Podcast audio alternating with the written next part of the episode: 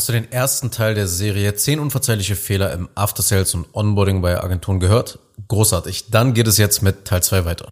So, da sind wir jetzt zurück mit dem zweiten Teil. Also nochmal kurz zur Erinnerung. Es geht in dieser Serie um 10 kostspielige Agenturfehler im After Sales und Onboarding und natürlich, wie man sie vermeidet. Und die Reihenfolge der Fehler hat tatsächlich keine große Bedeutung. Also ich gehe hier einfach meine Fehlerliste durch, die ich mir halt aufgeschrieben habe, weil ja letzten Endes jeder Fehler für sich sehr gravierend sein kann und bei allen Agenturen kreuz und quer auftreten kann. Und bei manchen Agenturen treten einige Fehler mehr auf, bei anderen weniger. Aber wie dem auch sei, lass uns einfach jetzt weitermachen und zwar mit Fehler Nummer 6. Du hast unzureichende Projektmanagement-Prozesse in deiner Delivery.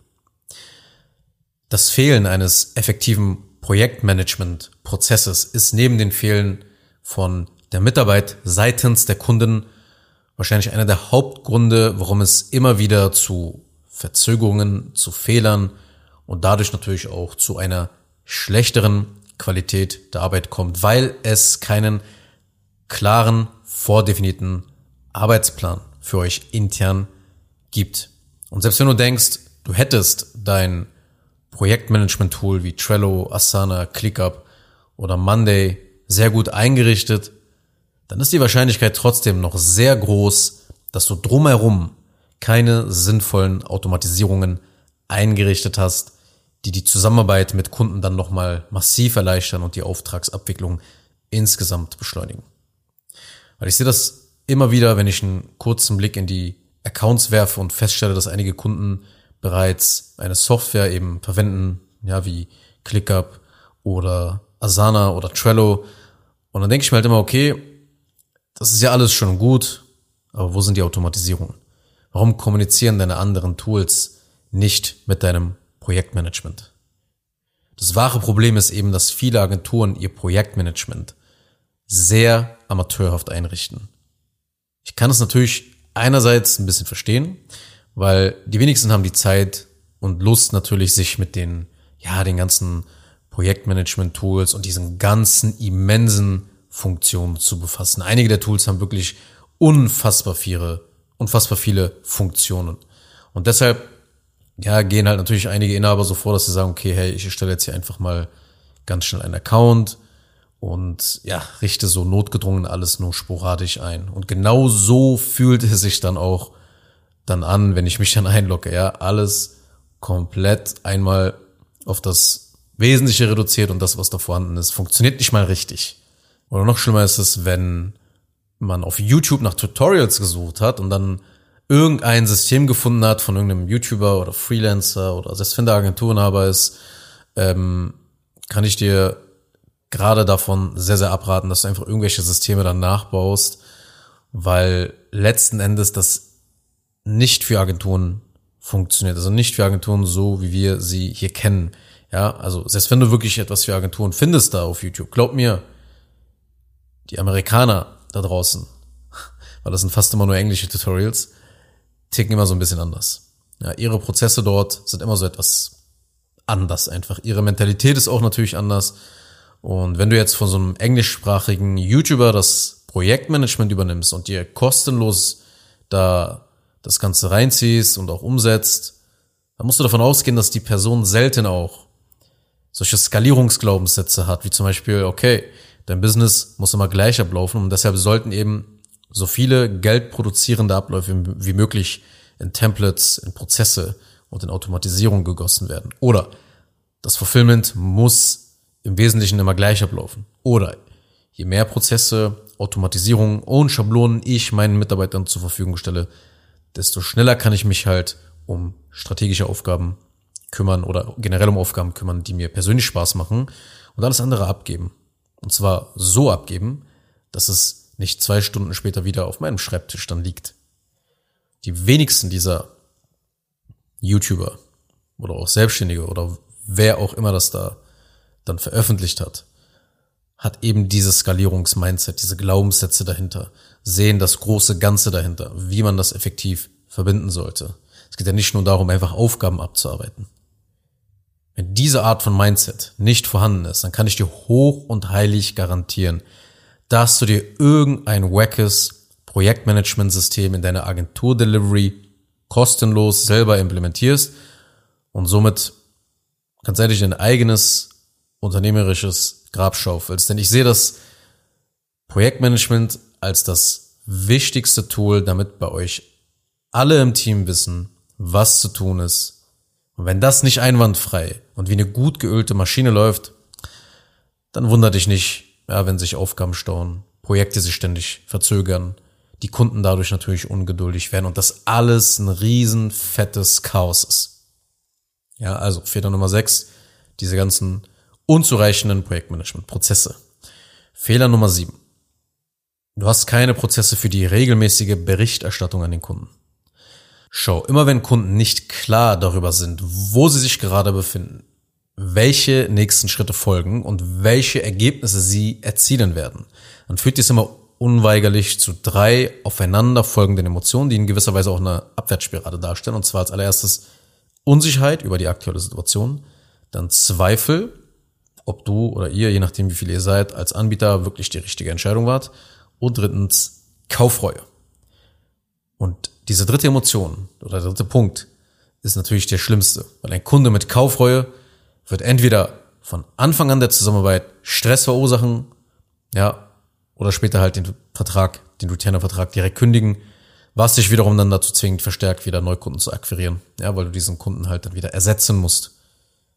Und deshalb ist es egal, wo wir uns gerade in der Auftragsabwicklung befinden, ob jetzt nun am Anfang, in der Mitte oder in der dauerhaften Betreuung auf Retainer-Basis.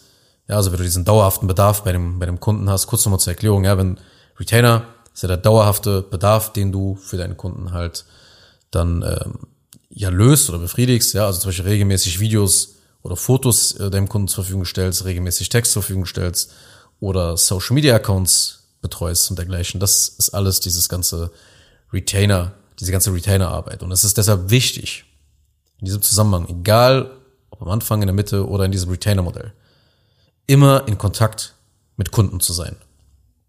Und damit meine ich jetzt nicht ständig Zoom-Calls mit Kunden zu vereinbaren. Weil darauf haben wenig Kunden Lust. Deine Kunden haben nicht Bock drauf sowas. Sie wollen eher, dass du dich um alles kümmerst, und natürlich in einer perfekten Welt müssen sie nichts machen.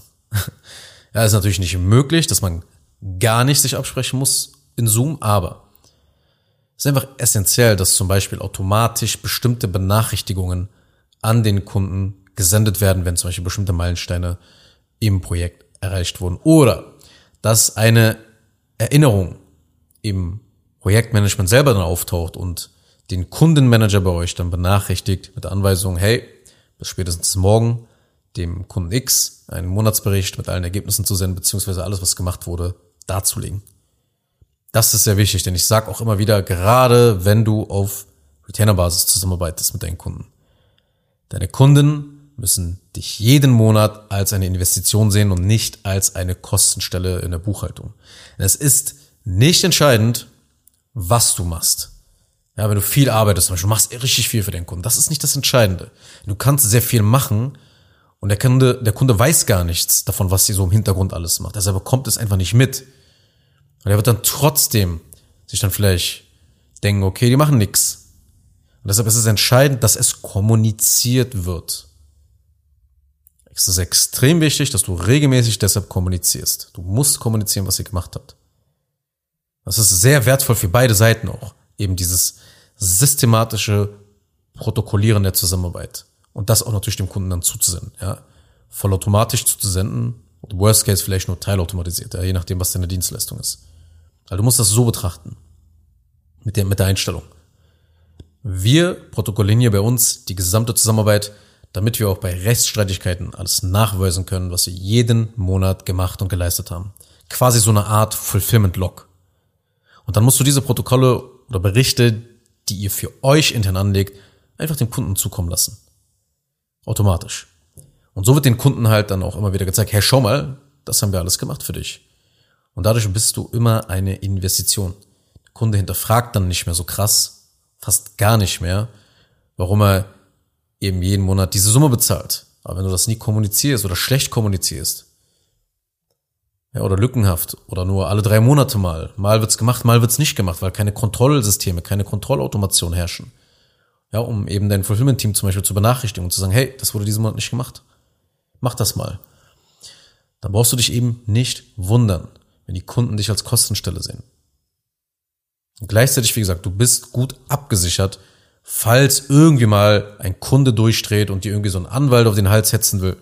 Das ist keine Rechtsberatung natürlich an der Stelle, aber das sind Dinge, womit man wirklich zwei oder drei Probleme gleichzeitig löst, löst beziehungsweise präventiv gar nicht erst entstehen lässt, wenn man einfach zusieht, regelmäßig dem Kunden Berichte und Reports zuzusenden, das gar nicht zu vergessen und die Einstellung eben zu verändern. Okay, wir protokollieren hier alles und senden es dem Kunden zu, werden so als Investition betrachtet, weil wir wirklich geile Sachen machen. Fehler Nummer 8. Ihr macht alles eins zu eins, ohne Automatisierungen. Am Anfang ist es normal, dass du die manuelle Arbeit selbst erledigst. Aber irgendwann muss der Punkt kommen, wo du den Switch machen musst auf die Prozesse und Automatisierung, um dadurch dich und dein Team zu entlasten und gleichzeitig natürlich auch mehr Kundenvolumen stemmen zu können. Weil du musst ja die Frage irgendwann stellen, okay, will ich wirklich immer so meine Agentur führen? Sollen die Mitarbeiter alles immer eins zu eins ohne Prozess oder Teilautomatisierung erledigen? Soll ich mich ständig um das Management und die Führung der Mitarbeiter kümmern? Soll ich immer wieder die Aufgaben zuweisen, damit das Team ausgelastet ist? Wenn du dir solche Fragen stellst, dann wird es dir, wird es schnell offensichtlich, dass es natürlich so nicht weitergehen darf. Es muss dir klar sein, dass ab einem Zeitpunkt, wo du anfängst, 50.000 Euro Monatsumsatz zu erzielen, der gleiche Ansatz, den du bisher hattest mit, ich mache alles selber, und jede Aufgabe muss über meinen Schreibtisch laufen, große, große Limits für deine Agentur bedeuten. Das bedeutet, selbst wenn du zum Beispiel jetzt weitere Mitarbeiter einstellst, wird es nicht mehr den gleichen produktiven Effekt haben wie deine ersten drei, vier oder fünf Mitarbeiter, weil du an die Diminishing Returns stößt. Kurze Definition, Diminishing Returns bedeutet auf Deutsch sowas wie abnehmender Ertrag. Und dieses Konzept besagt, dass mit zunehmender Investition der zusätzliche Ertrag oder Nutzen, den man erhält, abnimmt. Mit anderen Worten, je mehr Zeit, je mehr Geld oder je mehr Ressourcen man in etwas investiert, desto geringer wird der zusätzliche Gewinn oder Nutzen, den man eben daraus zieht. Und das liegt daran, dass es immer eine Obergrenze, ein Limit für die Effizienz oder den Output einer Sache gibt. Und sobald dieser Punkt, dieses Limit erreicht ist, führen weitere Investitionen zu immer geringeren Erträgen. Und das trifft besonders bei der Skalierung einer Agentur zu, wenn man jetzt plötzlich zum Beispiel versucht, von allem mehr zu machen. Dann stößt man extrem auf diese diminishing returns. Und das beste Beispiel ist, wenn du als Agenturinhaber dann blind einfach links und rechts, einfach ohne System und Prozesse Mitarbeiter einstellst.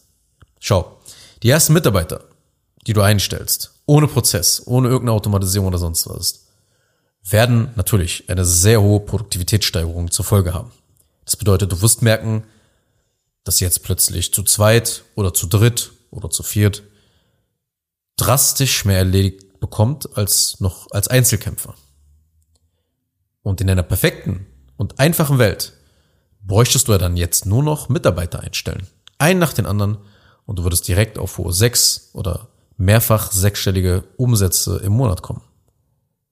Aber mit der zunehmenden Mitarbeiteranzahl und der Komplexität natürlich deiner Agentur wird es unweigerlich zu einer Verringerung eben dieser Produktivitätssteigerung kommen, weil die Koordination und Kommunikation zwischen den Teammitgliedern immer schwieriger wird. Und dies führt eben zu einem abnehmenden Nutzen und treibt auch natürlich die meisten Inhaber dann in den Burnout, weil sie so viel koordinieren müssen, weil sie so viel mit den Mitarbeitern kommunizieren müssen. Und weil sie sich dann so in den Burnout arbeiten, permanent überarbeitet sind, können sie ihre Situation dann nicht mehr akkurat sehen. Oder einige drehen auch dann komplett durch und wollen das Geschäft lieber verkleinern und wieder kleine Brötchen backen. Und damit das nicht passiert und du die aktuellen Limits deiner Agentur wieder optimierst, brauchst du Automatisierung und Prozesse in deiner Auftragsabwicklung. Und vielleicht stellst du dir auch die Frage, okay, was kann man denn jetzt dann automatisieren? Und da will ich jetzt einfach mal ein paar Beispiele mitgeben, damit du dir etwas darunter vorstellen kannst. Und zwar, du könntest alles, was mit der finalen Auftragsabwicklung, ja, also Vertrags- und Rechnungsversand, alles, was damit zu tun hat, kann und muss automatisiert werden. Oder anfallende Admin-Aufgaben, um ein Kundenprojekt, um ein neues Kundenprojekt zu starten.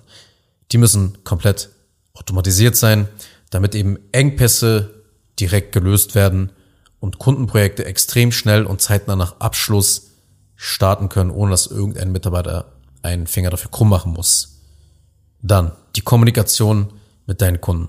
Wie ich bereits schon auch in der letzten Episode gesagt hatte, muss auch das zu einem großen Teil automatisiert werden.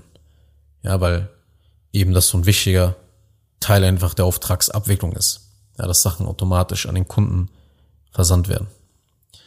Und diese Automatisierung, die tragen dazu bei, effizientere und fehlerfreie Abläufe in der Auftragsabwicklung zu schaffen und die Kundenerfahrung bei euch zu verbessern, ja, indem sie natürlich auch dir Zeit sparen. Und davon musst du dir jetzt 50 oder 100 Stück vorstellen für alles Erdenkliche in deiner Agentur, gerade in der Delivery. Fehler Nummer 9. Keine Vermittlung von Grundwissen bezüglich deiner Dienstleistung. Das ist auch ein sehr, sehr großer Fehler im After Sales und Onboarding, dass man halt annimmt, dass Kunden den gleichen Wissensstand haben wie du, was den Ablauf und die Vorgehensweise betrifft. Du musst jetzt deine Kunden nicht fachlich und thematisch zu Profis ausbilden, das natürlich nicht. Aber geh immer davon aus, dass du die Basics deiner Dienstleistung erklären musst. Die Basics zum Beispiel, wenn du jetzt eine Marketing-Dienstleistung anbietest, wie Werbeanzeigen, dann musst du halt die Basics von Marketing erklären. Oder irgendwas im Bereich Vertrieb, musst du halt Vertrieb erklären. Nur die Basics. Ja, oder wie in meinem Falle von Onboarding. Wenn ich mit Kunden arbeite, dann erkläre ich ihnen den idealen Ablauf einer Agenturdienstleistung, damit eben produktiv gearbeitet werden kann. Also ich gehe nicht davon aus, dass mein Kunde diesen Ablauf kennt. Und genau das Gleiche musst du bei deiner Dienstleistung dann eben auch machen. Du musst nicht sehr tief in die Materie natürlich einsteigen, weil es ist kein Coaching, es ist keine Beratung, was natürlich dein Kunde gebucht hat. Aber Grundwissen zu vermitteln, wird sicherstellen, dass es deutlich, deutlich weniger Probleme mit den Kunden gibt. Weil immer wenn du voraussetzt, dass dein Kunde etwas weiß, ist das der Nährboden für zukünftige Probleme. Denn nicht jeder Kunde äußert dies gleich von Beginn, wenn sie etwas nicht verstehen. Ja? Nicht jeder Kunde sagt dann direkt, ja, das habe ich jetzt nicht verstanden. Aber dann gibt es dann bei den Kunden dann immer später komisches, seltsames Verhalten oder seltsame Dinge, die er sagt. Und das ist meistens immer auf so etwas zurückzuführen, weil er vorher irgendwas nicht verstanden hat. Okay, kommen wir zum letzten Fehler. Fehler Nummer 10. Du bereitest Folgeangebote in deinem Onboarding nicht vor. Ich sage es immer wieder. Dein Fulfillment ist auch eine Art des Vertriebs. Dein Fulfillment ist auch eine Art des Vertriebs. Im Fulfillment erfüllst du zwar primär deinen Auftrag, aber wenn du es richtig machst, dann solltest du auch bereits zukünftige Probleme deines Kunden aufzeigen und natürlich auch Lösungen dafür bereit haben. Oder eben einfach mal auch hier und da über die Lösung sprechen. Ja, immer wieder auch über das Problem eventuell sprechen, das er in Zukunft haben könnte. Und das aktiviert dadurch einen versteckten Umsatzhebel in deinem Fulfillment. Das Onboarding generell aktiviert so einen versteckten Umsatzhebel in deinem Fulfillment. Und ich denke auch, der Vorteil liegt dann dadurch klar auf der Hand, hast einen höheren Kundenwert dadurch, wenn du es schaffst, quasi in dem Fulfillment den nächsten Bedarf zu wecken.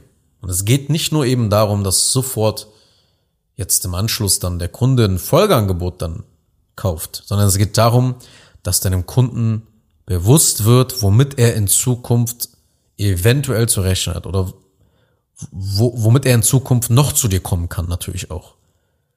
Weil häufig ist es so, dass man nach außen mit einer Positionierung auftritt, ja, damit die Zielgruppe ja einen einordnen kann, damit man ein für eine Zielgruppe ein spezifischer Problemlöser ist. Aber natürlich haben die meisten nicht nur ein Angebot, sondern lösen für ihre Zielgruppe verschiedene Probleme und haben quasi so Hidden Offers, also versteckte Angebote im Hintergrund. Und deshalb ist das Onboarding dann eben auch der perfekte Schauplatz, um diese Folgeangebote schon mal vorzubereiten in den Köpfen der Kunden.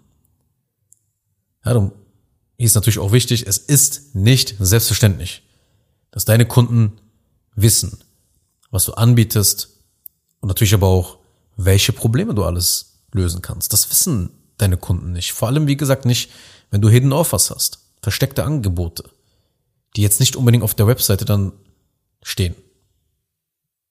Du musst im Onboarding dann zeigen und erklären, was der Kunde gekauft hat, was er aktuell gekauft hat, aber auch, was er noch anderes in Zukunft eventuell auch machen könnte mit dir. Und so bereitest du, wie gesagt, den Upsell sehr smart vor. Plus, dem Kunden ist klar, wie geil ist das denn?